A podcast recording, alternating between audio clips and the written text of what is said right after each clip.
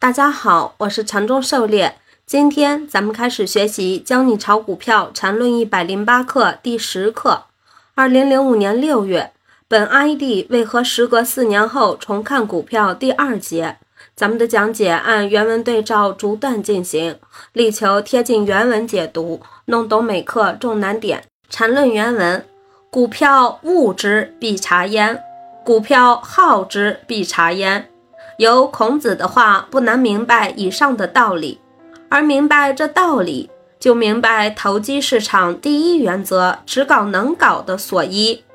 智慧都是相通的，只搞能搞的，而不是只搞喜欢的。能搞是需要查而得知，不是靠喜好厌恶而来的。随便在市场里抓一个人，问他为什么买手里的股票。一万个人有九千九百九十九个告诉你，因为他的股票如何如何好。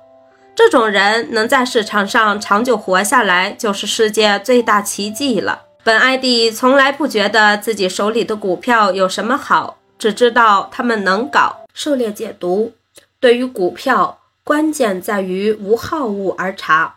何谓察？分辨、明察、知晓也。只有排除一切好恶。当下直观，才有真正的茶。任何人都有其情绪好恶，但这情绪好恶就是茶的最大干扰。远虑离不开茶，而茶就要摒弃一切好恶，当下直观，这样才有可能进而远虑。涨得猛的票要查，跌得猛的票也要查，必须搞清楚大涨大跌的原因。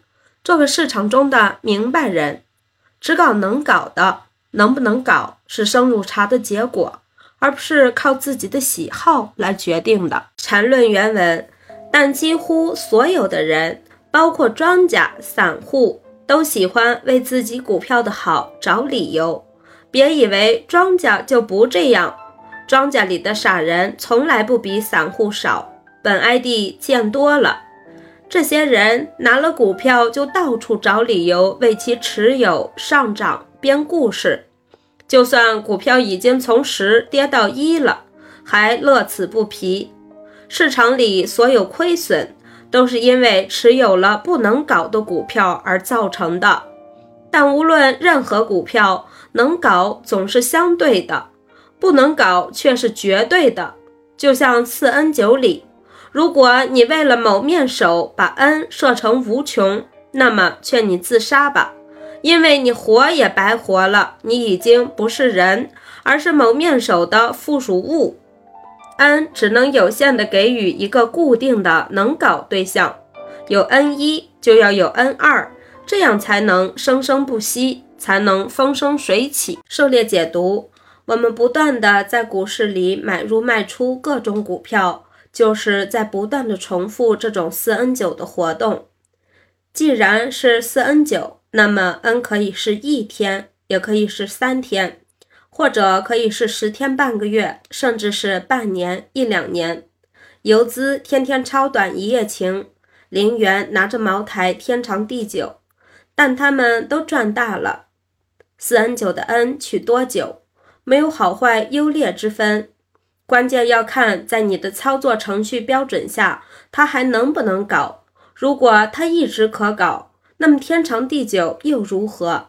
但是如果已经不能搞了，还想着天长地久，那就真是浪费青春了。缠论原文：但在四 n 九任意一段 n 中，这面首这股票就是你的全部，你要全身心的投入去查去踩，投机市场。机会总是一闪而过，别到白天才问夜的黑，那什么菜都凉了。